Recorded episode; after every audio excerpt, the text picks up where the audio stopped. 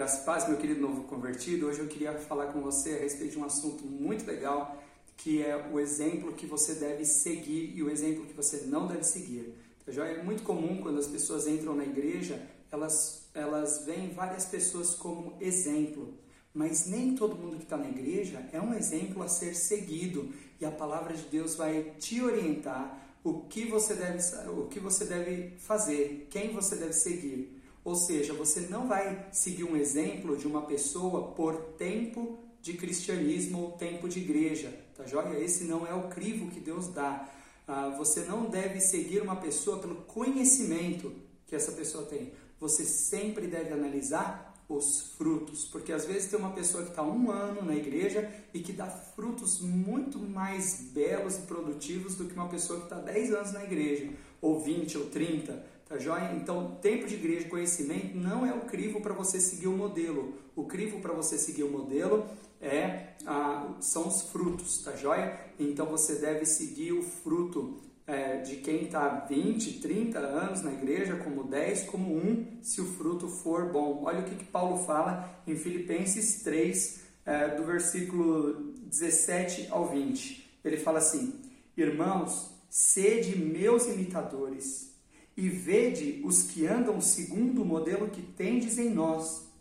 Pois muitos andam como inimigos da cruz de Cristo, dos quais eu repetidas vezes vos dizia, e ainda com lágrimas tenho dito, cujo fim é a perdição, cujo Deus é o estômago, e a glória deles está em sua vergonha, naqueles que se ocupam das coisas desta terra pois a nossa pátria está nos céus, de onde também aguardamos o Salvador, o Senhor Jesus Cristo. Então, ah, meus queridos, você entrou numa igreja, não segue o exemplo de alguém pela vestimenta, pelo jeito de falar, pela espiritualidade, pela, pelo, ah, pelo tempo, pela, pelo conhecimento.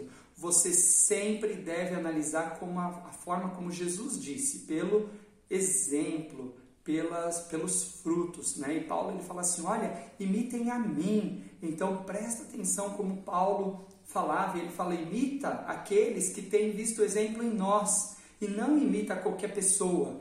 Então, quando você entra numa igreja, é muito comum você ver referências por cargo, nossa, aquele ali é o diácono, aquele ali é o apóstolo, aquele ali é o bispo, né? Mas pode ter o cargo que for. Jesus falou assim: Olha, você vai conhecer as pessoas pelos seus frutos. Então, não pegue como referência um crente infrutífero. Não pegue como referência alguém que não tenha paixão por Jesus, alguém que não esteja se envolvendo na obra de Deus, alguém não pega pessoas que, que deem fruto, pessoas que são apaixonadas por Jesus, pessoas que buscam a Deus, que buscam intimidade com Deus, porque essa é a maneira que você vai mais crescer. Tá joia? Tem muitas pessoas dentro da igreja e, e Paulo ele fala com lágrimas nos olhos, por favor, presta atenção. Tem gente que só está buscando a glória desta terra, tem gente que só está buscando conforto, tem gente que só está buscando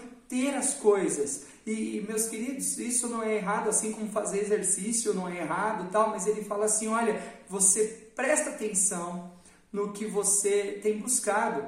Por quê? Porque se você focar nas coisas desta terra, você não vai focar nas coisas do céu. Queridos, não existem duas prioridades. Prioridade quer dizer que é a prioridade, que é uma coisa só. Então, é, ponha o teu coração diante de Deus, se abra com Ele e fala: Deus, o que tem sido a minha prioridade? A minha prioridade tem sido o teu reino?